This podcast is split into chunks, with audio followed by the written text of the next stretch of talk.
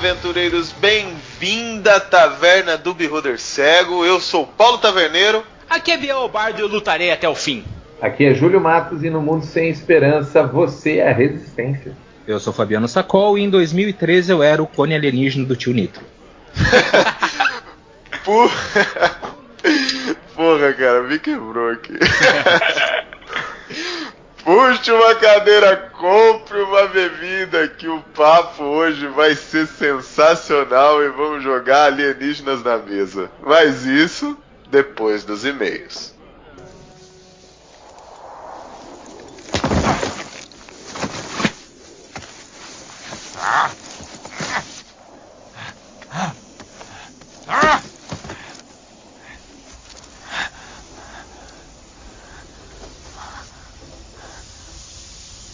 Filho da mãe. Ah! É isso aí! É isso aí! Sai! Ai! Bem feito!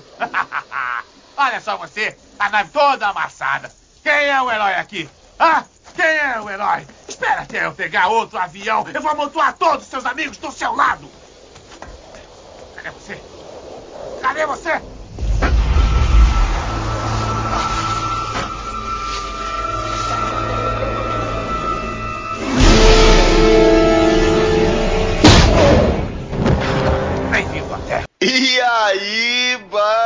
Fez o final da oitava temporada B do GOT, cara? Cara, vou falar pra você, Taverna, que a gente começou a jogar o Game of Thrones, ou agora o RPG mesmo da Jambô, que é a nossa parceira aqui, e já começamos a escrever nosso próprio final, porque daí vai ficar muito melhor, cara.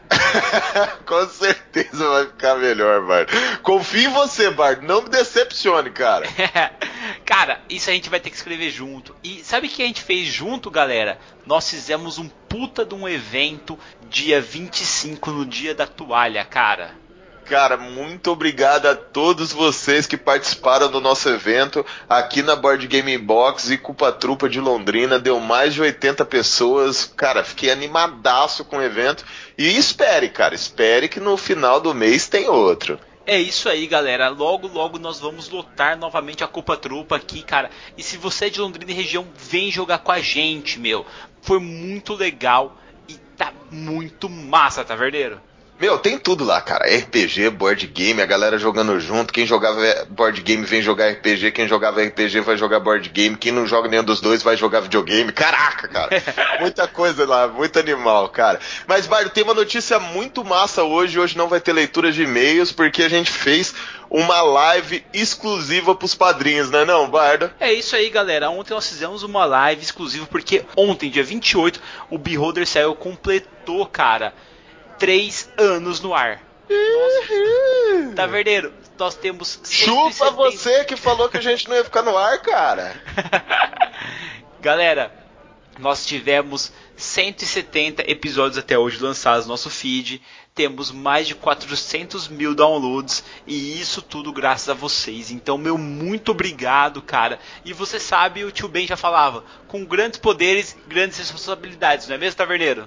É isso mesmo. Você que não curte ainda o nosso canal do YouTube, vai lá, corre lá só pra dar uma olhadinha o que que os nossos padrinhos ganham, cara qual é o tratamento dos nossos padrinhos na taverna. Você vai ver o sorteio, você vai ver a troca de ideia que a gente teve ao vivo com eles, o agradecimento.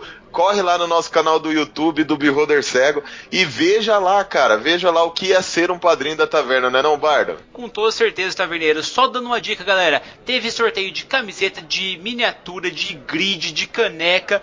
Então lembre-se, ano que vem é o quarto ano. Pode ser que tenha muito mais coisa, não é mesmo? É verdade, cara. Teve até, teve até sorteio de casa, maluco. Se você for lá, você vai ver. Sorteamos uma casa ao vivo, velho. Uma casa. Não, é, é, sério. Teve tipo. Cara, teve cenários de RPG completo sendo sorteado, cara. É isso mesmo, galera. E tem mais um aviso, galera, para você. É o seguinte: a gente cresceu, a gente tá crescendo cada vez mais. E a gente não esperava que coisas como mudança de nome pudesse acontecer. Mas aconteceu, né, Taverneiro? Na verdade, a gente recebeu um toque, vamos dizer assim. Teve uma galera que veio aí. O departamento vai dar merda, galera. É... Chegaram e falaram: então, galera, sabe o nome de vocês, Beholder? é uma marca registrada pela Wizards. Infelizmente, não seria legal vocês continuarem utilizando ela, porque no futuro pode ser que eles tirem seu podcast do ar, tá entendendo? Aí nós sentamos eu, Taverneiro e Prix e mudamos. O Beholder Cego infelizmente não existe mais. Agora nós temos o Beer Holder Cego. O Beer Holder Cego, galera. Você vai continuar escutando o Bardo e o Taverneiro aqui com logo nova, cara. Vai ser uma mudança de chave insana, cara. A gente vai produzir muito mais coisa, vai ficar muito mais legal. Agora a gente tem uma experiência. Então vem, cara, continue escutando o Beer Holder Cego, que vai ser demais, cara. Os próximos anos nos aguardam e agora, talvez, quem sabe, a gente produz a nossa própria cerveja, Bardo. Na verdade, nós vamos produzir essa própria cerveja. Nós estamos produzindo streams, galera. Vai lá no nosso canal. No dia 2, cara, nós teremos ali a última stream do Filhos do Éden. Vocês terem ideia, cara, foram sete mesas frenéticas, aonde todo o tempo a gente tava ali lutando para sobreviver e nós temos o derradeiro final, onde o time Miguel tem um personagem, o time Lucifer dois personagens que estão presos e o time Gabriel apenas dois personagens contra um boss final para libertar Castiel. E depois disso nós teremos outras streams, teremos mais é, ações no YouTube, como esse bate-papo que nós tivemos na stream ontem. Foi muito bacana, nós queremos desenvolver mais isso daí e teremos muitos outros lançamentos na categoria de podcast e outros segredos que eu não posso falar, eu já tô falando demais aqui, galera. é isso aí, cara. E se você ainda tá com dúvida no que vai rolar, vai lá e vê essa live exclusiva que a gente fez de três anos, tá lá no YouTube, cara. A gente vai upar ela pra vocês. E bem-vindo ao Beer Holder Cego, cara. Mas aumenta o som aí, Bardo, porque agora Bora pro cast. Bora pro cast. Everyone, listen up.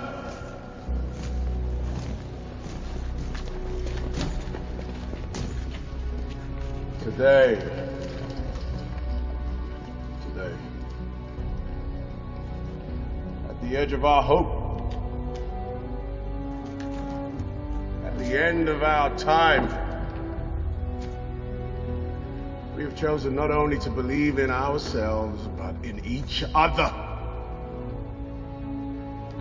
Today, there's not a man nor woman in here that shall stand alone. Not today. Today, we face the monsters that are at our door and bring the fight to them. Today, we are canceling the apocalypse.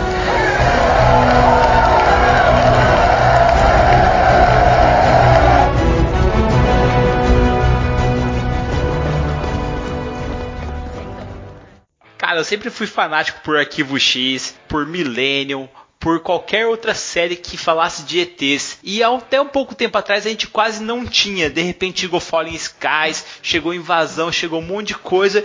E eu sempre tentei adaptar os sistemas que nós tínhamos para jogar com alienígenas na nossa mesa, Taverneiro.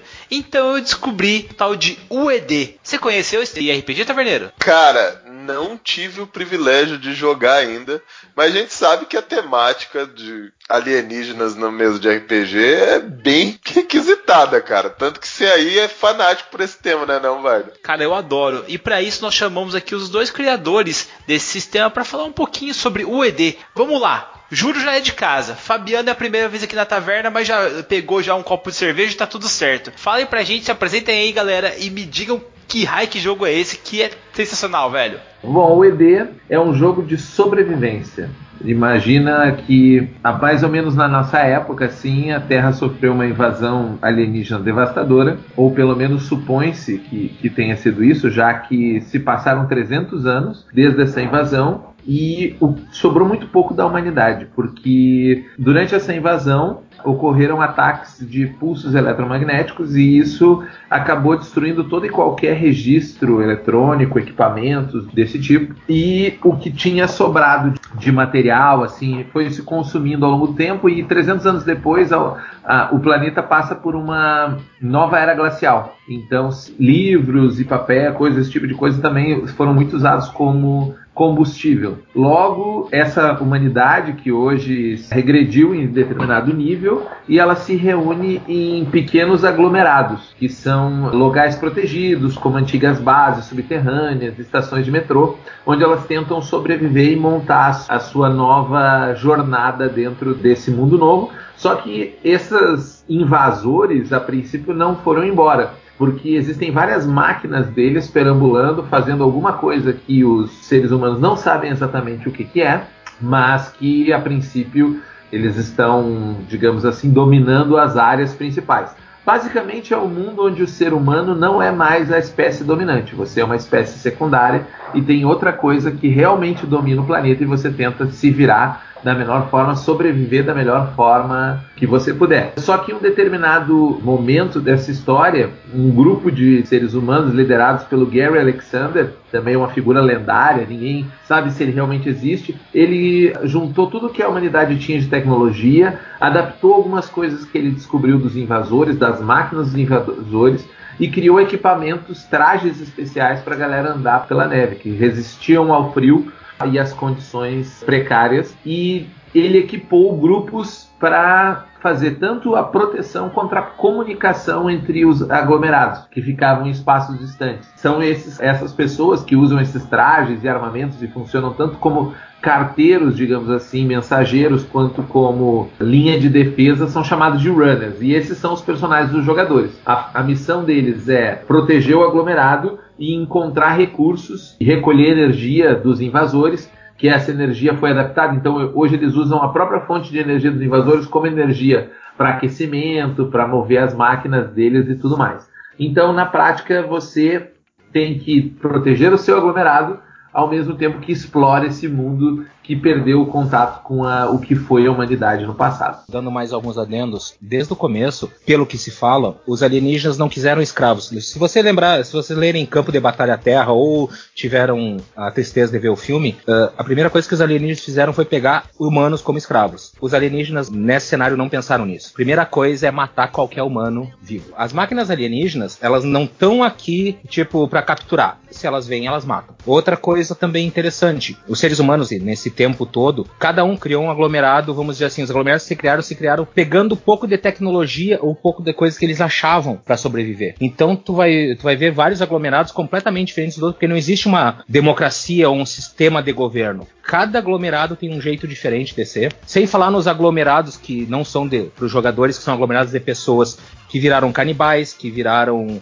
pessoas que assaltam as outras e matam as outras por carne, por comida e tudo mais. Então os runners, nesse caso, além de ser carteiros e defensores, ainda são batedores para buscar essa energia para alimentar o, o, aquecimento do aglomerado deles, tem que sobreviver fora ao que restou da humanidade que saiu fora da sociedade, vamos dizer, enlouqueceu, além dos alienígenas e, além disso, o frio e todas as coisas que traz o frio junto. Caraca, maluco, é um jogo de sobrevivência é, mesmo, cara. Aí, aí, Os aliens chegaram chutando a porta aqui, matando a galera, tá, tá, tá, tá, arregaçando tudo e falaram, meu, agora vive aí, né? É uma, é uma, uma experiência única de Survivor ali, né? É, interessante Exato. assim, ó. Eu entrei de gaiato no navio, nessa história, só pra constar.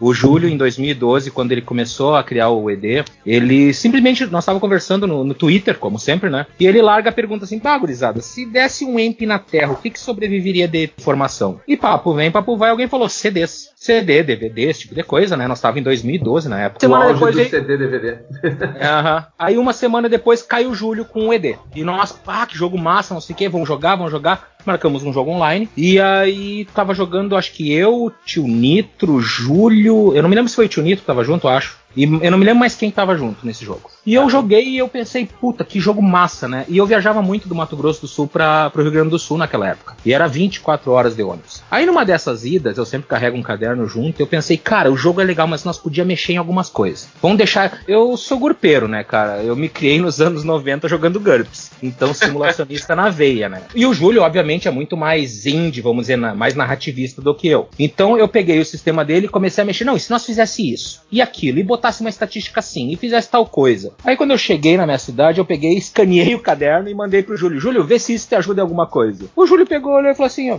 vamos escrever esse troço junto, vamos fazer uma versão 2.0. E aí eu caí dentro, né? É, até é bom falar que o ED ele começou como um, um protótipo no RPG Genesis que era um, uma, uma espécie de iniciativa, não chegava a ser um concurso porque ninguém ganhava, mas era uma iniciativa em que os game designers independentes se reuniam, capitaneada pelo jogador sonhador lá de Portugal, para durante uma semana tentar entregar um jogo dentro de uma temática, alguma coisa assim.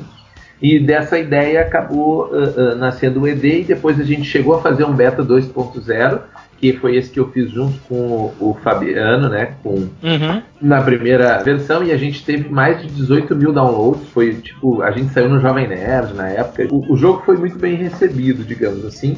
Até o momento que mais tarde a gente acabou adicionando, digamos, o Thiago Eduardo, que era na época tinha uns RPG, que aí contava com o jogo bem completo, com criação de personagem, com um cenário mais detalhado, ilustração, esse tipo de coisa. Ele teve três versões, digamos, um protótipo, uma versão beta 2.0 que era bem grande, mas era gratuita ainda, e aí depois a versão final dele. Geralmente em sistemas que a gente vê de sobrevivência, o ser humano ali tem que tomar cuidado não só com o inimigo, que no caso seria os aliens aí, como outros também seres humanos. Nesse quesito aqui, o ED, você tem a dinâmica de você ir atrás de peças para sua base, de alimento, alguma coisa do tipo ou não? Sim, sem dúvida. A, a principal dinâmica dele é que ele, ele, inclusive a gente chamou o sistema de Lost Dice, né, de dado perdido.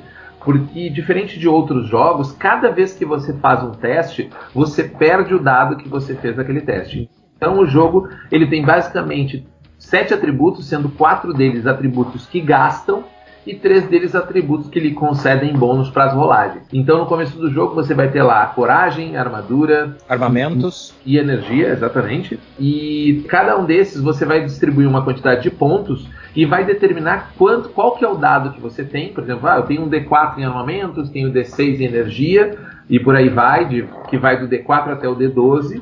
Né, de, de força e o número de dados que tem. Então, por exemplo, se você vai atirar contra um inimigo, você vai rolar o seu dado de armamentos mais um modificador de algum atributos entre os seus técnica, atributos básicos. De técnica, né? E aí você atirou, você gasta aquele dado. Então, digamos que eu tenho apenas armamento 3. Significa que eu tenho possibilidade de atirar três vezes. Se eu, depois que eu terminar de atirar essas três vezes eu não voltar para o meu aglomerado para reabastecer, eu não posso mais atirar. Vale o mesmo para minha blindagem, que vai se desgastando, vale o mesmo para energia, que é o que me mantém aquecido e faz o meu traje de proteção continuar funcionando.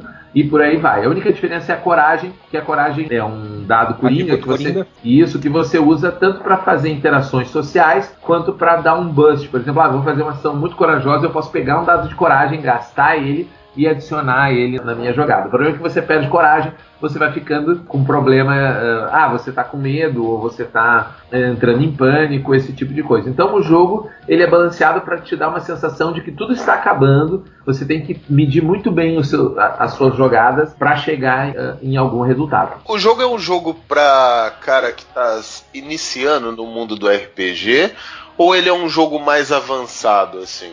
Que, que exige um gameplay mais aprofundado, sabe? Porque é legal a gente esclarecer isso para quem vai procurar o game de hoje para frente, sabe? Cara, eu tive dois ou três grupos diferentes de UED. Um deles eu uso de beta teste para todas as coisas malucas que eu, que eu invento com o ED, que eu ainda estou escrevendo sobre isso. Mas teve um bem no começo, quando a gente tava fazendo beta ainda, que os caras eram tipo jogador de D&D padrão. Eles ficaram numa tristeza quando começava a perder dado e tipo, não, pera, a gente tem que pensar agora. Então, tu, é, é, como eu sempre digo, se tu pegar um jogador novato que nunca jogou nada e apresentar o sistema do jeito que ele tem que ser apresentado e jogar do jeito que ele tem que ser jogado, a pessoa pega. Se tu vai pegar um jogador que tá acostumado com outra coisa, ele tem que ser reensinado. Eu acho sempre vale qualquer jogo para mim, tanto de GURPS, passando até por, sei lá, Savage Worlds, se vão pegar, ou até o, o Pathfinder 2, se tu pegar jogador novo e ensinar desde o zero, a pessoa vai aprender a jogar. Eu não é, acredito, eu não acredito muito, eu não acredito muito nesse negócio assim, ah, esse sistema é só pra gente avançada. É, eu acho que tem, é, é importante a gente ponderar, porque essa questão de iniciantes, eu diria que dá até um podcast separado, né, sobre jogos hum. para iniciantes. Eu tenho, até, eu tenho um certo ranço nessa ideia, porque de que iniciante a gente está falando, né? Iniciante é aquele cara que não jogou e eu tenho um cara que está iniciado já no jogo, na tradição do RPG, e aí ele vai lá e, e ensina as pessoas a jogar. É iniciante o cara que só joga um determinado jogo e ele está iniciando a jogar um jogo que não tem nada a ver. Ou iniciante é um cara que por acaso caiu no colo dele o livro e ele vai ler o livro e vai descobrir. Separando mais ou menos nesses três, eu diria que se ele pegar o livro para ler do nada, ele vai ter bastante dificuldade, porque a gente não escreveu esse livro presumindo que quem fosse jogar ele não tivesse uma mínima noção do RPG. Então eu acho que essa pessoa vai ter bastante dificuldade. Já a pessoa que tanto já tenha jogado outros jogos ou que seja a primeira vez que ela está trocando, se a pessoa que pegou o livro primeiro entendeu bem, entendeu as regras, as próprias mecânicas do jogo impulsionam ela para a experiência que a gente esperava. Então, ele vai ter extrema facilidade de, de interagir, entender que nesse jogo eh, ele precisa agir de uma forma diferente. Ele não é o herói aqui. Ele é o ratinho que a qualquer momento pode ser esmagado por uma vassoura, pode ser devorado por um rato, por um gato. Então ele tem que se comportar como um rato, entendeu? Como algo diminuto que qualquer coisa é capaz de matar ele e o sistema é desenvolvido exatamente para ter essa, essa ideia de que você está sendo esmagado a todo tempo por coisas que estão além da sua capacidade e você precisa de muito planejamento, trabalho em equipe para poder superar isso. Então eu acredito que fazendo essa distinção dá para ter uma ideia bem se ele serve ou não para o seu grupo. Bom, é isso, isso que eu queria perguntar. Eu, eu, gosto muito de jogos que têm esse cunho mais interpretativo e eu sigo um pouquinho do que vocês falaram nessa questão de jogos para iniciante ou não. Eu e o Bardo sempre fala isso aqui no cast, que tudo depende de quem tá te iniciando. Tipo, quem é o seu mestre da mesa, com quem que você tá sentando para jogar ali, né?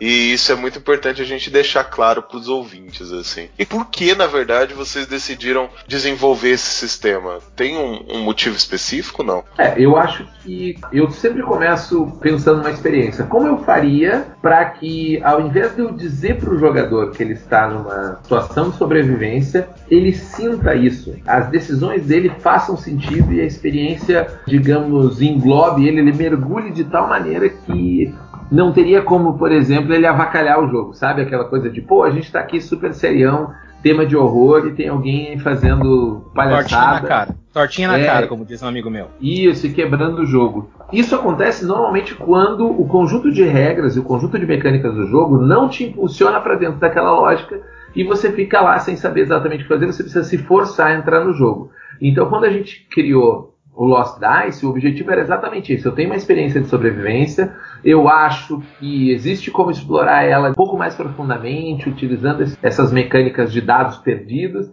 e a gente começou a criar o jogo todo em volta dessa ideia de que quando você faz alguma coisa, né, é dessa escassez de recursos, né, quando eu preciso fazer e ela não ser só uma coisa estética, ela é bem pragmática do jogo mesmo. Então todas as mecânicas lidam com essa escassez, até porque quando você está construindo o personagem, você tem que tomar decisões importantes, por exemplo, quantos pontos você vai colocar no personagem e quantos pontos você vai ceder para o seu aglomerado.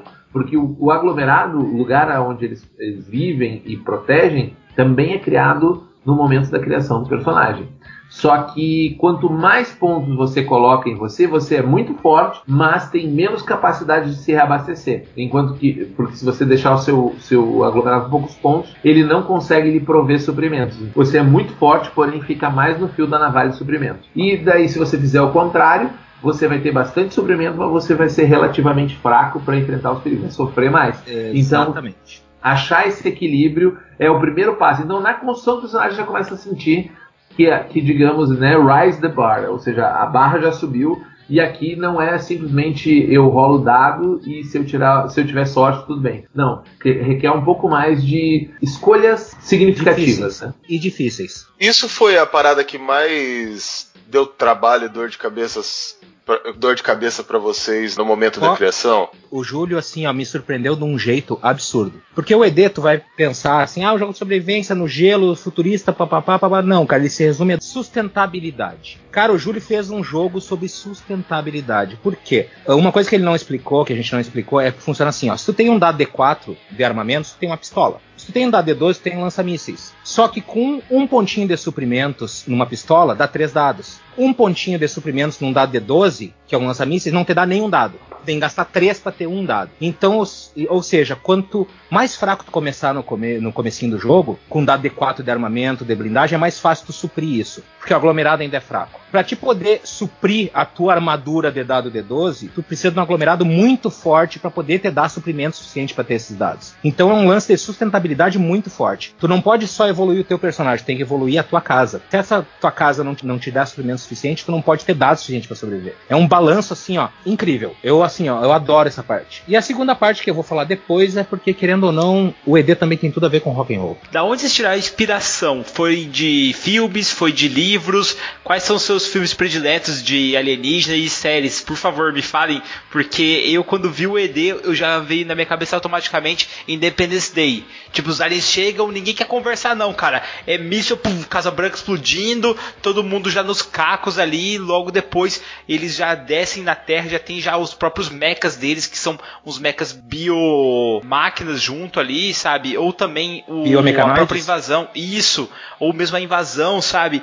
É, e também o Fallen Skies, que é justamente isso, sabe? Eles entram e eles pegam ali reciclando os seres humanos, transformando em escravos. Mas o caso do ED não, o ED os caras nem querem escravos, eles querem matar mesmo, querem acabar com o planeta para pegar para eles. É, da minha parte assim, o ED, por incrível que pareça, ele tem uma influência muito pesada de StarCraft, do ponto de vista de visual, os trajes, eu sempre olhava os Mariners do StarCraft lá da Blizzard e achava aquilo muito maneiro e queria fazer um jogo com aquilo. Uhum. Mas eu acredito que tenha bastante influência também de filmes mais clássicos de ficção científica, como Guerra dos Mundos, Dia em que a Terra Parou, esse tipo de coisa que são eram umas paradas que eu gostava muito na minha adolescência de ler e tal. Eu sempre fui muito fanático de ficção científica, consumia tudo, de Star Trek a Star Wars, basicamente tudo que eu podia na hora de fazer, eu te confesso que eu me achei muito original. Tipo assim, nossa, estou inventando um negócio super original. Depois eu fui vendo que tinha várias outras uh, mídias que também tinham coisas muito parecidas. Tem até um filme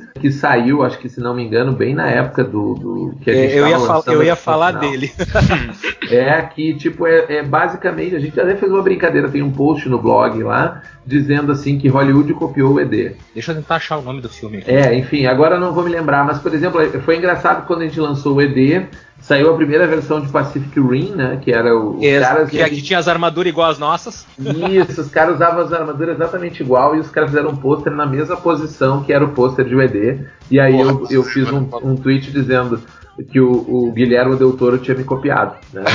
Ó, fui plagiado por Guilherme Del Toro, já que estão as provas. Se alguém quiser se interessar, tá tudo lá no blog do Zé Ocani, que eu fiz, é só por é. procurar por síndrome de vira-lata que você acha. Daqui 2003, a pouco o cara lança que jogava, sacou? 2013 The Colony com, The com Colony. Fishburne. Isso. Que Se é você exatamente The Colony, é exatamente o ED sem armadura. Mas é o ED, é, na barra, é praticamente o ED. Inclu inclusive tem os renegados no filme. Cara, eu vejo as armaduras, eu lembro automaticamente de Halo. Sério, nossa, é tipo, na minha cabeça é aquilo ali, sabe? Só faltava Nunca joguei, mas acho que tem a ver. Então, aí que joguei. tá. O Master Chief pra mim seria nada mais do que um projeto que os humanos começaram a ver a tecnologia Alien começaram a mexer em próprio gênio humano para misturar ele, para ele ter mais força e rapidez, daí acabou saindo Master Chief. Deixa isso para um próximo suplemento. Aí, ó, não, nossa, dá pra fazer. Porque assim, até o momento, galera, pelo que vocês nos disseram, nós começamos a jogar o ED e nós estamos sobrevivendo um dia após o outro, enfrentando alguma coisa, tentando ali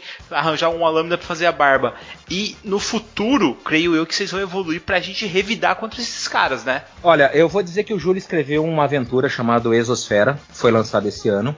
Ela é bem interessante porque ela bota alguns aspectos novos na história e ela tem um, um ou dois easter eggs bem interessantes que a gente já pautou tipo em 2015 ou 16, a gente já começou com essa conversa sobre isso e a gente nunca levou adiante. É, o ruim da Exosfera é que se a gente falar muito sobre. É ruim de vender, porque se eu falar muito sobre ela, eu dou spoiler e não Não, não. Exatamente, não, não. Eu, tô bem, eu tô bem quieto sobre isso, no caso.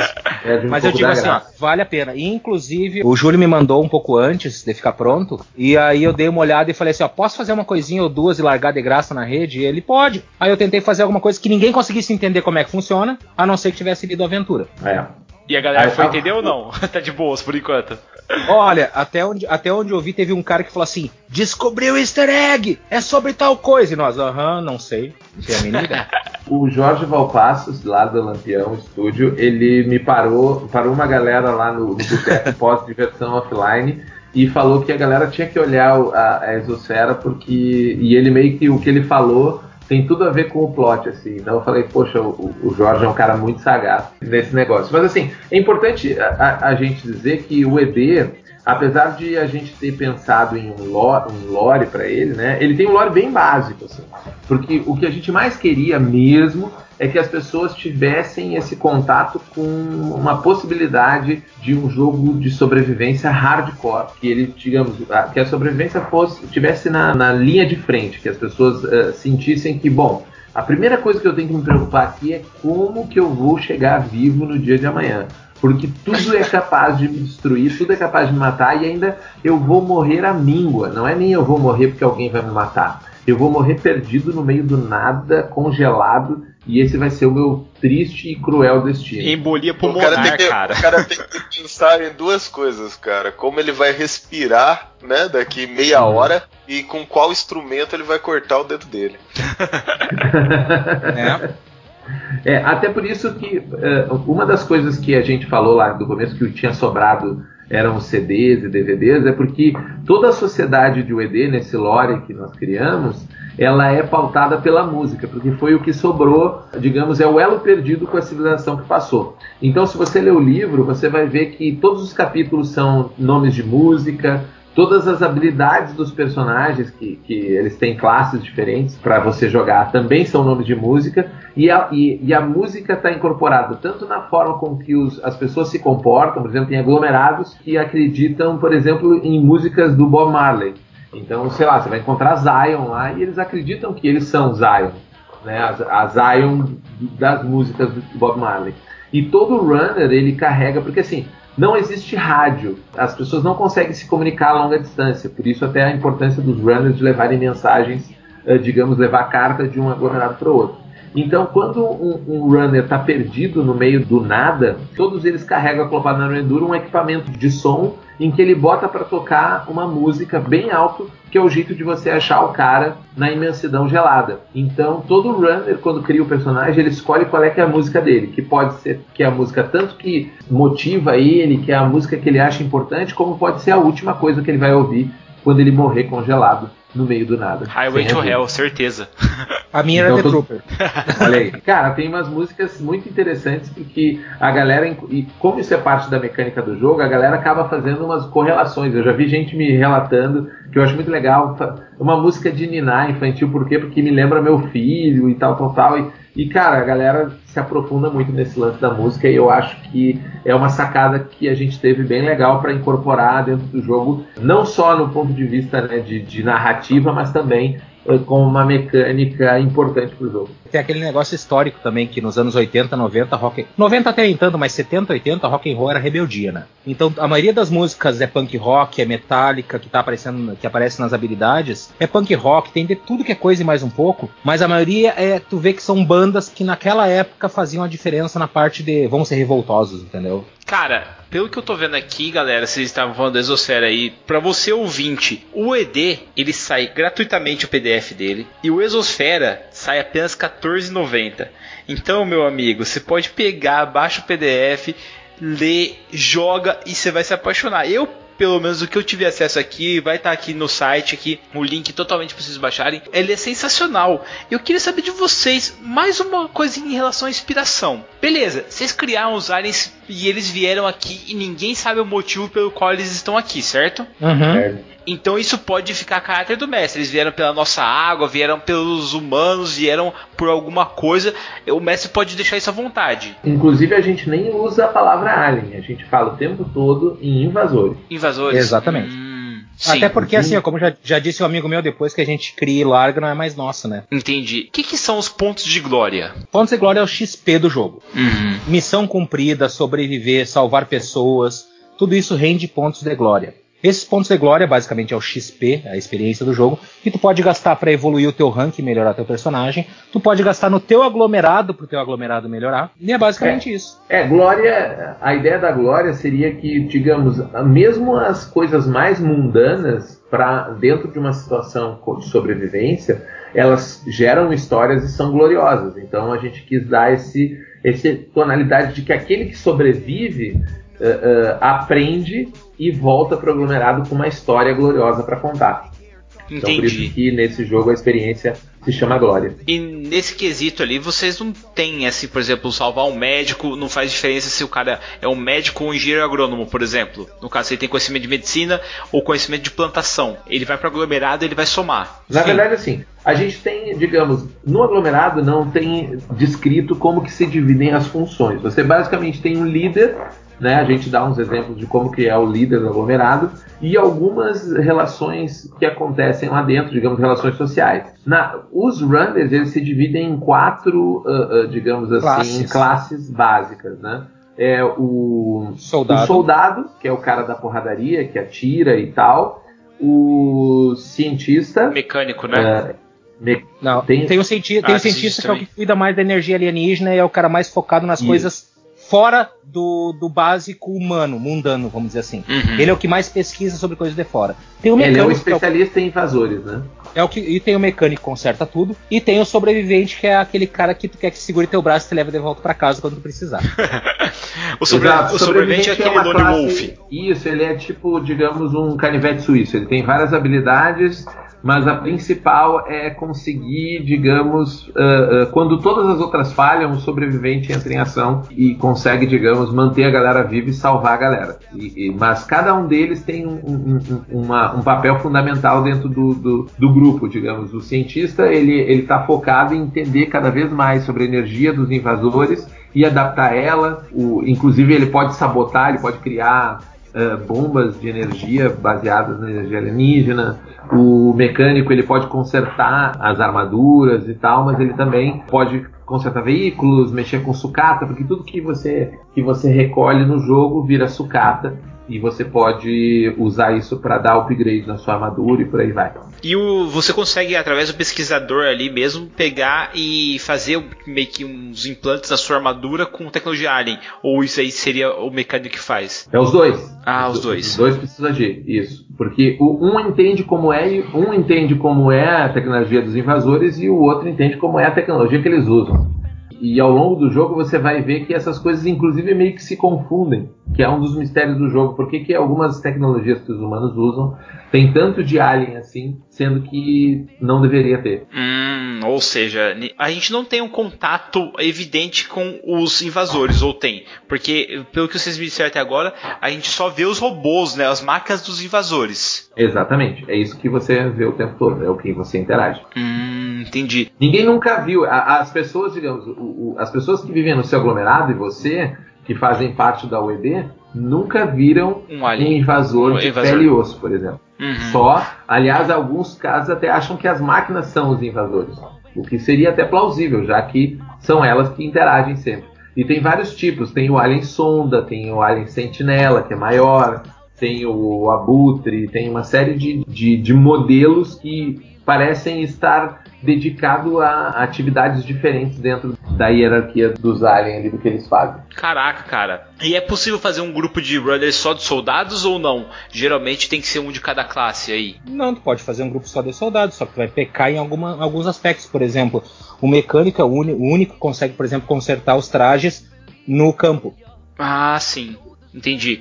O sobrevivente, por exemplo, ele tem algumas habilidades uh, de suporte que ajudaria muito nos combates. Teve, por exemplo, o primeiro jogo que eu joguei com o Júlio, eu tava com um personagem que tinha uma, um rifle de sniper. E eu tinha, tipo, três tiros. Apenas três tiros. E eu pensava assim, ok, eu atiro agora ou eu paro para mirar? Aí veio o sobrevivente e falou assim: Ah, vou marcar o alvo para te acertar mais fácil. Eu, beleza, vou mirar esse turno, o cara marca o alvo e daí eu posso tentar acertar muito bem e mato só com tiro. Então uma classe complementa a outra. Entendi. E como é que se desenrola o combate, as cenas? É, porque no God Save the Queen tinha a pegada de você conseguir colocar dificuldades, cara, que eu, achava, eu achei sensacional. Até por causa que você não tem dados, você joga os dados dos jogadores.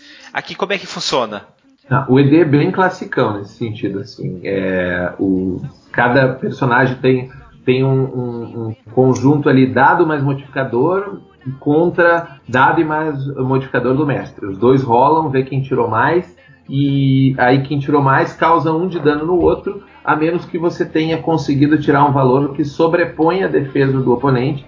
Em uma vez, por exemplo, você causa dois de dano. Porque na verdade pontos de, de, de integridade você tem bem poucos. Você tem que se valer da sua dos dados de armadura para resistir ao dano. Cara, sério, eu tô pirado nesse sistema porque, galera, pensa bem. Você pode colocar para seus jogadores irem atrás de um tanque de energia para colocar no abrigo deles, ou mesmo de caçar alguém que está roubando toda a comida da região e eles estão ficando sem reservas de comida, de suprimentos. Exatamente. Uma coisa que eu acho muito legal e eu uso bastante quando eu estou jogando Terra Devastada é a questão de suprimentos médicos. Porque todo mundo fica doente, gente. Uma dor de dente pode ser fatal no mundo desse, sabe? E querendo Com ou certeza. não, uma outra pegada. Vocês, como se passa 300 anos no futuro, onde a sociedade ficou totalmente sem cultura, sério, um Tamagotchi pode ser alguma coisa que pode causar muito problema. E tocou a musiquinha no momento onde vocês estavam escondidos ali, você ativou aquelas sondas perto de vocês e de repente os sentinelas levantam e você está no meio do fogo cruzado, cara. Então, nossa, sério, dá pra aprontar muita coisa legal com esse sistema, gente. É, uma aventura clássica que eu usei muito em eventos era a galera uh, indo atrás de uma. rastreando um tanque de energia, eles iam, eles iam parar num shopping center uh, soterrado pela neve. Nossa. Que eles chegavam por cima e tinha o shopping. E dentro do shopping acontece várias cenas de tipo com os manequins, com uh, coisas até. E, a, e, e, o grande inimigo dentro ali nem era os invasores, ou era o mamute que usava o shopping como abrigo. Então, isso que eu ia te perguntar. Como a Terra entrou numa era glacial, vocês acham válido a gente colocar tipo uma tira de lobos ali para caçar os personagens, até mesmo tigres de dentes sabres, ou mesmo urso polares ou não? Uhum. No... Esse, inclusive tem no livro isso. Exatamente, no bestiário já tem algumas criaturas básicas que sobreviveram nisso aí. E até, até a, gente, a, a, gente e também se adaptaria. A gente pesquisou bastante até para ver flora e fauna, o que, que sobrevive nessa época, sabe? Uhum. Numa era glacial. Que tipo de planta? Claro que não tá tudo escritinho em absoluto no livro, né? Até porque é um trabalho extenso pra caramba. Sim, lógico. Mas, mas por exemplo, assim, ó, nós nos juntamos na época que nós lançamos o livro em 2013, junto com o pessoal da Secular, que hoje o Júlio faz parte da Secular, uh, para fazer uma. Nós, eles lançaram o Dungeon World na época e nós lançamos o ED. Aí nós fizemos, tipo, uh, marca-páginas que tinha monstros que cabiam nos dois jogos. Tinha regra para os dois. E tinha, então tinha um mamute e tinha um verme geográfico. Você sabe o que é um, germe, um verme geográfico? Não faço ideia, cara, por favor. É, um, é um, bichinho, é um bichinho que entra na tua pele e fica caminhando e fazendo uma trilha na tua pele, assim. Porra, tô só, ligado. Isso aí a galera que... pega bastante em, em praia. Isso, só que, no, só que, no, ED ele é tipo uma raiva, ele vai pro cérebro e tem enlouquece. Caraca! Porra, prefiro da praia. prefiro é. da praia. Ele, e, e, a parada vai andando devagar até o cérebro? Porque o verme é, tu... ele vai expandindo devagar, né? Tipo, ele vai uhum. Não, esse aí ele vai indo devagarinho, tipo uma raiva, basicamente. A gente pegou a ideia da raiva, do Rabe mesmo, e botou um verme geográfico para mostrar na pele que a pessoa tá começando a ter o rosto com veias saltadas indo para direção do cérebro. Caraca, e o que a gente pode fazer também são novos tipos de doença, por exemplo. É isso que eu ia perguntar, porque tipo, os, os aliens vieram de outro mundo, né? Invasores, tem, tipo, a gente não sabe. esse que, é, esse que é a pegada, tipo, eles podem sua de outra dimensão. podem ter vindo de outro mundo. Exatamente. É, sua são mesa... invasores ali, os malucos. Aliás, mas... na época, um ano, a gente até um ano, o que a pergunta que a gente mais recebia, tá, mas quem são os aliens? E a gente sempre dizia, você vai invasores. dizer quem são os aliens. É, e são invasores, invasores, não aliens. Exatamente. Tanto que no livro fala, ninguém tem contato, não aparece, por exemplo, um template de um invasor. São só as máquinas que eles deixaram. É. A gente seguiu bem aquela lógica de se não tem ficha, não. Se tem ficha, dá para matar. Então os e invasores de, e depois, não têm ficha. E depois, e depois disso ainda apareceu Fallen Skies, que quem assistiu até o final, como eu, né? Porque eu viciei na mesma hora. Dois. Sabe que o, os verdadeiros mestres só aparecem depois, né? Sim. Uhum. A grande pegada do ED que eu tô vendo, cara, é que eu vou colocar cara aos aliens e eu vou usar os aliens de Halo e eu vou usar a ideia do, do Halo ali o Halo nada mais é do que ocorreu um contato das raças e eles viram que os seres humanos eram meio complicados de se lidar. Então eles falam assim, cara, vamos terraplanar o rolé e jogar os caras numa idade média piorada para dar mais um tempo pra gente respirar. Então, para mim, o ED foi isso. Eles chegaram aqui na Terra, dizimaram a galera. Ah, sobrou uma galera, tá? Vamos deixar as máquinas ali pra eles não conseguirem se desenvolver para incomodar a gente aqui no espaço enquanto a gente lida com os verdadeiros inimigos e depois a gente lida com isso. E eu colocaria os humanos tendo que avançar e aos poucos aí, até inclusive aproveitando a exosfera aí agora. Não, a minha pergunta é tipo se esses caras trazem o tipo de uma doença, assim, sabe? Se existe essa possibilidade. Na verdade, existem todas as possibilidades, né? Ele trazer uma doença ou, ou algo do tipo, vocês acham que é exagerar no ambiente apocalíptico? Uh, não. não? Eu não. Eu não, eu, não quero, eu não quero prever futuro, tá? Desde que o Júlio, que a gente lançou, no caso o ED, eu olhei pro Júlio e falei assim, ó, cara, eu vou começar a escrever umas coisas que eu tenho umas ideias meio malucas. Eu tenho umas ideias meio malucas na cabeça. Eu devo ter umas 200 páginas de coisa escrita, mas não coisa escrita bonitinha. É tudo tipo testes e testes matemáticos. Se dá para fazer isso, se dá para fazer aquilo. E eu pensei assim, não, vou escrever um ou dois ou três manuais sobre isso. Na realidade, eu não consegui terminar um ainda. Eu tô no primeiro, mas tem ideias para vários outros, falando sobre doenças, falando sobre invasão de shoppings antigos, se pode cair ou não. Mas isso não é para agora. Isso assim, até a gente pode tanto que no quando o Júlio lançou o Exosfera, eu falei, Júlio, eu tenho uma ideia de fazer uma subclasse. Eu tenho uma regrinha aqui que é funciona assim, o Júlio, porra, faz. Daí eu fui lá e fiz uma subclasse que tu pode aprender a partir de alguma coisa que tu, que tu encontra no Exosfera. E vai ter muito é. mais disso, entendeu? É, então, o, assim, ó, o, jo o jogo é o, é muito expansível, tu pode fazer o que tu quiser com ele. Eu já penso nos híbridos, né, cara? O Fabiano é bem maníaco nesse negócio de escrever, mas lançar que é bom, ele não lança nada. É, é diferente de ti. eu não escrevo nada e lanço as coisas. Sou, sou o Zé Preguiça. Ah, é, é, que tu sabe que eu fiquei um ano de hiato de Grieving, né? Então agora que eu tô começando de novo a viver. Esse, e dessas mesas betas que vocês jogaram e, e, tudo mais, teve algum personagem de, você, eh, de vocês, ou algum personagem que jogou a mesa de vocês, que marcou vocês nesse mundo que vocês criaram? Que você falou, porra, esse personagem ficou foda. Eu, eu acho que para mim o mais doido foi o tio Nitro que fez o Clint Eastwood. Uhum. Era, ele era um pesquisador, que era o Clint, e ele falava só com os dentes cerrados. Uhum. Inclusive na muito, câmera, né? É, isso foi, foi muito engraçado. O, o, o, e, e não quebrava a ideia de tensão, porque você tinha Tipo, uma, uma coisa que eu acho legal no ED é que ele é um jogo pós-apocalíptico de baixíssima esperança, mas ele é otimista. As pessoas no jogo não estão meio que, ah, agora vale tudo, aquela coisa meio. Que nem a pegada, por exemplo, do Apocalipse World é mais tipo, foda-se cada um por si. A ideia do ED é um pouco mais otimista, é as pessoas tentando se juntar, tentando sobreviver, do tipo aquela ideia de você é a resistência exatamente é, é, é, uma visão otimista. E eu fiquei bem feliz no resultado final que a gente conseguiu fazer um negócio que, do ponto de vista mecânico, é extremamente opressor, mas do ponto de vista, digamos assim, motivacional, ele é otimista. Eu gosto bastante dessa ideia. Você acha que você consegue trazer o melhor das pessoas pro jogo ou não? Porque geralmente quando a gente joga um RPG de zumbi, aflora o pior do ser humano. Assim, ó, eu, eu mestrei online, eu fiz uma aventura chamada Smoke no Water, baseada, obviamente, naquela querida música do Deep Purple.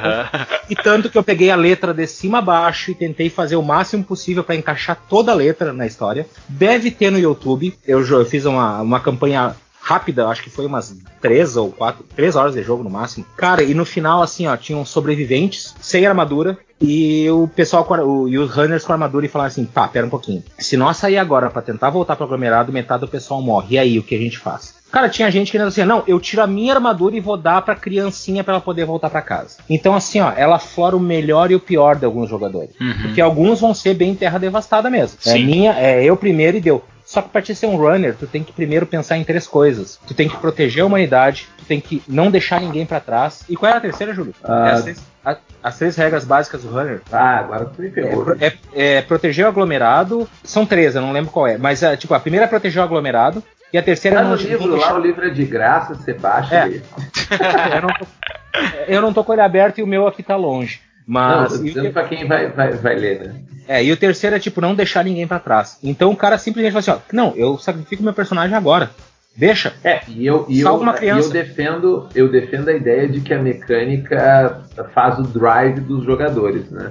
Num, se, se, a mecânica do jogo você tivesse muita vantagem em agir por si só e sacanear os outros, obviamente que era isso que você ia fazer. Então, muitos jogos de pós-apocalíptico têm essas coisas. Quando você rouba os outros, e no ED é o exato contrário Se você não colaborar, você vai se ferrar. Se você não colaborar com o seu aglomerado, você vai se ferrar. Então, meio que as pessoas não têm outra opção. E ao, ao perceber que a colaboração é, uma, uma, é a melhor possibilidade, é a resposta certa sempre, eu acho que ele desperta uma, um, um, sentimento otimista e se desperta um pouco do melhor. A ideia do sacrifício, o uso da palavra glória, tudo está meio conectado para se alcançar essa visão sem que você diga para os jogadores que ah, galera, você tem que ser legal, você tem Não, as próprias mecânicas do jogo vão levando você para essa história que é dramática, que é pesada, mas que no final são pessoas boas tentando a sua última cartada contra um fim inevitável. Não diria melhor. E com muito rock and roll. Vocês colocaram ali que passou-se a humanidade, passou o tempo dela, o tempo de glória que nós estamos vivendo hoje, mas existem algumas armas ali ainda, que os mecânicos podem fazer as balas e tudo mais e continuar atirando. Só que vocês colocaram junto lâminas de combate, espadas. Cara, seria possível você ser um runner e você ter uma Claymore ali, tá ligado? Estilo mó escocês assim indo pra cima, cara? Tem a espada que é para isso. É o corpo a corpo justamente para causar dano. Uh, porque a maioria das armas. Se tu, se tu, é, uma coisa, é um contraste bem interessante. Todos os armamentos de tiro dos runners são armas feitas até 2012. Uhum. Não tem arma depois disso. Sim. É rifle, rifle de alta precisão, metralhadora, submetralhadora, pistola. Não tem arma laser. Não existe isso. É as coisas que os seres humanos sabem fazer. Munição. Armas de pólvora. E quando chega alguém pertinho o suficiente, o que acontece? Tu mete uma facada. Uhum. Tem três armas, se eu não me engano, de corpo a corpo. Uma delas é o arpel, que é o gancho. Sim. Que tu ainda serve para te poder subir e escalar quando precisar, que ajuda uhum. um pouco. Tem uma faca, ah, o lâmina de combate, né? Uhum. É, e tem a garra também, que a gente botou uma lâmina de punho. Ah, não lembrava dessa, desculpa que você acopla no braço da armadura. Provavelmente fui eu, porque tu, a tua base é StarCraft, a minha também, mas eu também tenho Warhammer 40k, né? Então, tipo, lâmina de combate é básico em Warhammer 40k. Cara, o Warhammer é muito animal, né? Também.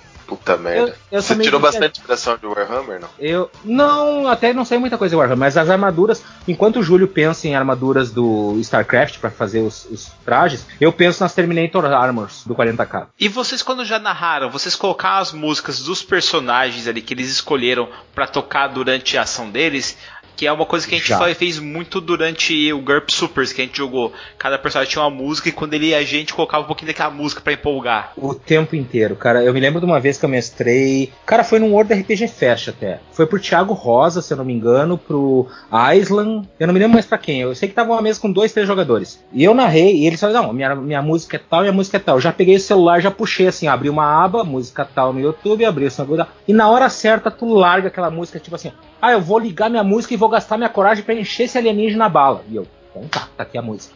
Agora chora, criança. E aí que massa. aí tu tem que ter aquela, aquela noção de poder narrar, por exemplo, teve o final dessa aventura, no caso no World RPG Fest, um dos, dos runners resolveu assim, ó, vou largar uma granada no meio da sala, empurrar meu parceiro para ele sair da sala e fechar a porta e fala, olhar pros renegados e falar assim, ó, vocês se fuderam comigo, meus queridos. Aí eu botei aquela música, eu esqueci o nome agora, mas aquela ah, é, não me lembro o nome da música.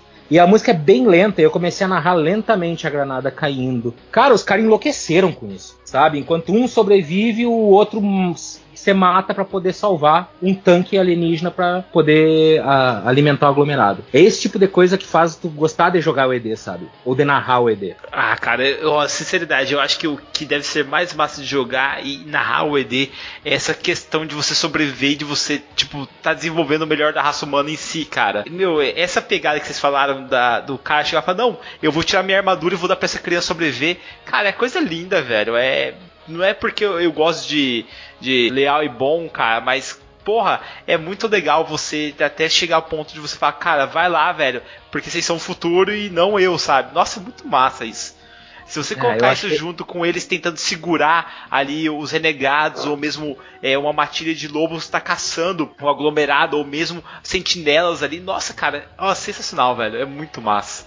Eu acho que, querendo ou não, apesar da situação toda que nós temos política, uh, global e tudo mais, que o ser humano, querendo ou não, só quer grana e sobreviver. Cara, no fim das contas, todo cínico para mim é um idealista frustrado, sabe? Uhum. Então no ED tu pode ser o teu idealista, você tá na mesa de jogo. Sim, não, e, e querendo ou não, cara, é, é, o que eu acho, sabe? Na hora do que tá todo mundo na merda, o ser humano ele tem a capacidade de se unir como nunca. A gente já provou isso na primeira era glacial, que a gente sobreviveu, cara, dando a mão ao outro e quem não deu a mão morreu, velho. Não tava, não, não contou a história, cara. Então eu acho que, nossa, sério, é um jogo que eu tô muito afim de jogar. Eu quero narrar no próximo evento ED só pra ver como é que vai ser. Só que eu quero dar uma pegada meio hardcore nele mesmo. Vamos ver se a galerinha vai passar mal, vai ter problema aí de ter que amputar uns bracinhos aí, hipotermia. Vai ser lindo o negócio. Cara, no primeiro momento em que você pede um teste, o cara testa e você diz assim, tá, perdeu esse dado. Aí o cara diz, peraí, então quer dizer que eu só posso testar isso aqui mais duas vezes? E o que acontece depois? Aí você não pode testar mais. Pronto, nesse momento a palavra que você mais vai ouvir no seu jogo é, pessoal, com cautela. Aham, exato, cara, é muito bom isso. Pô, cara, é a primeira vez que eu vejo um sistema que é ao contrário, né? A maioria dos sistemas adicionam dados, né? E o sistema de vocês retira dados dos players. E isso dá uma sensação, é o que você tá falando agora, de perda muito grande, né? O cara Uhum. fala, cara, eu perdi, sabe?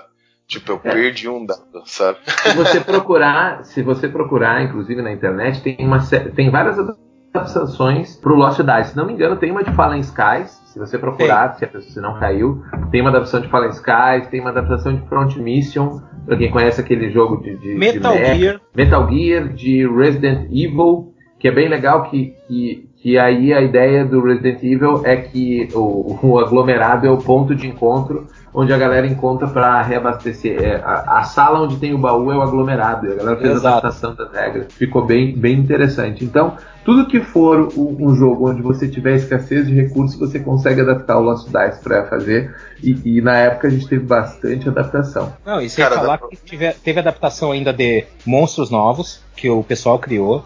Ah, equipamentos novos, acho que teve um ou dois. O que mais que teve? Cara, dá Eu pra fazer uma de Blade de Runner. Dá pra fazer uma de Blade Runner fudida. Dá. Onde estão essas adapta- adaptações pro pessoal que vai baixar, vai comprar aqui o Exosfera? Aonde que eles podem se munir de mais equipamentos e de mais suplementos de vocês? Tem alguma coisa no meu blog, no zelkang.wordpress.com, mas o resto foram pessoas, muita gente que fez e está espalhado pela internet. Eu recomendo dar um Google lá em UED, você é resistência, que vai aparecer Não, bastante. não, tem no, não tem no Facebook do ED? Talvez tenha, mas não é garantido. Eu acho que, hein? eu acho que, tu- eu acho que tudo que foi lançado tá no, mais, ou, mais ou menos no Facebook Grupo? do ED. É, Aham. tem um grupo, a gente tem um grupo chama, que se chama Chamado da Resistência, você procura lá, UED Chamado da Resistência, você vai sair no grupo oficial e lá tem o FAQ do jogo, que é, que é tirando dúvidas e tal, e tem uma série também de outros eh, modelos, equipamentos, ficha de personagem, ficha alternativa, um monte de coisa lá, ma- massa que- velha. bem que a, a ficha do personagem é a melhor coisa do mundo, né? Eu amo aquela ficha de personagem, desculpa. É que a, a ficha de personagem ela foi feita para ser o visor da armadura. Então você tá, você tem ela como se fosse o visor do Homem de Ferro, assim, que é a inspiração básica. Ela é o visor que fica na tua cara, assim, enquanto você tá andando pela Pela neve. pela imensidão gelada. Ou seja, qualquer coisa você tá vendo a sua visão ali, você vai vendo seus dados se indo embora, você vai ficando desesperado. Aham. Exatamente. Ah, tem, uma- tem mais, tem mais uma coisa que eu queria constar também. É que no final do jogo, do livro, ainda tem um apêndice que o Júlio não gosta, mas fui eu que fiz, então eu gosto. Eu já aceito, relaxa que eu aceito. Foi eu sei que tu publicado. Eu sei que tu aceita, mas tu reclama a volta e meia. não, tô brincando. Como grupeiro, óbvio, né? ah, quando eu conversei com o Júlio sobre isso, acho que foi na Moonfest, né, Júlio? Que a gente foi? Uhum, exatamente. Foi na Moonfest, em do- final de 2012, eu acho. Eu criei um sistema tático de combate pro ED. Ele não tinha nada a ver com o ED. Tipo assim, ó, ele não era. Ele pegava o ED, a história base, mas era só combate tático. Uhum. Aí quando a gente resolveu fazer o livro em 2013, fazer publicado, eu falei, Júlio, deixa eu fazer um apêndice, que eu não vou mexer nas regras do jogo, eu só vou aprofundar, ou seja, eu vou deixar mais complicado. Aí eu criei um sistema de combate tático para te jogar com E. Então tu tem, além da tu, dos teus atributos, etc., tu tem um painel de energia da tua armadura, que vai sendo consumido a cada dado, que tem que reabastecer, que é o sistema de mira, que é o sistema de, de suporte de vida, que é o sistema de mobilidade da tua armadura. Ele deixa o jogo bem mais complicado, mas tem algumas mesas que adoram isso, né? Cara, eu vou falar pra você que esse sistema fica muito legal, meu. É que hoje, ultimamente, eu vou falar pra você que eu tô dando tanto pouca ênfase a combate e mais a interpretação, cara, que eu Exato. nem tô usando nada do tipo, é, é sabe? Por, é, por, é por isso que eu disse, é um, é um sistema que ele não, ele não mexe com as regras básicas, funcionam todos os testes do mesmo jeito.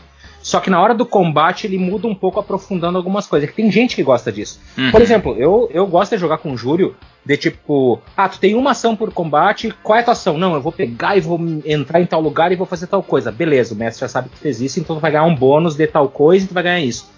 Nesse sistema é não, eu vou fazer uma ação X para mexer meu personagem daqui até aqui. Então nesse lugar eu ganho um bônus de mais dois, portanto eu vou pôr minha próxima. Entendeu? Ele muda o sistema, ele vira mais um Tactics da vida, mas não muda com a filosofia do jogo. A gente não altera regra nenhuma, ele só bota mais coisa por trás das regras. É para quem gosta mesmo. Não, sim, logicamente, cara. É, é uma, que, um ponto. tanto, tanto que minha mesa de jogo, do ED que eu tô jogando, que eu tô jogando volta e meia com os guris, é uma mistura dos dois. Volta e meia, quando precisa ter, ser tático, a gente pula pro tático. Senão a gente faz o, o jogo normal. Já falamos já do ED, colocamos aqui que ele está à disposição para a pessoa baixar e para comprar o Exosfera. E eu queria saber como é que o nosso ouvinte faz para falar com vocês, para pegar mais informações, para passar um pouco mais de vontade e até mesmo bater um papo. Ah, comigo o melhor canal é o Twitter. O arroba MKT lá, você pode trocar uma ideia tranquila ou entrar no grupo chamado da Resistência lá no Facebook, que é onde a gente reúne praticamente tudo que a gente faz e, e divulga. É, eu tô no arroba Chicago com K666 no Twitter. Basicamente eu tô o dia inteiro, porque eu trabalho e não tenho Facebook liberado na empresa, portanto é só Twitter. Uh, e obviamente no Facebook também, como Fabiano Sacol. Beleza, Cara, galera. Pô, muito obrigado por vocês estarem aqui na taverna, disponibilizando o tempo de vocês e, e trazendo pra gente aqui da taverna mais um jogo maravilhoso de RPG. Eu e o Bardo sempre adoram e a gente incentiva novos jogos e, e jogos feitos por brasileiros mesmo, universos feitos por brasileiros, porque a gente acredita que quanto mais a gente espalhar o RPG no mundo, mais gente vai gostar desse hobby maravilhoso, cara. Então, muito obrigado por vocês virem até a taverna aqui, experimentar nossa cerveja e comer esse porquinho maravilhoso aqui. Cara, o que, que, eu vou dizer, cara? É uma taverna, tem cerveja, tem comida, o que, que eu mais tô esperando? Eu tô feliz aqui, ó. Isso é verdade, isso é verdade, Bardo. Bardo, mas aumenta esse som aí, cara, porque tem uma nave pousando aqui no quintal e a gente tem que ver o que, que tá acontecendo. Até mais, galera. Até o próximo cast. Falou, galera. Tchau, tchau.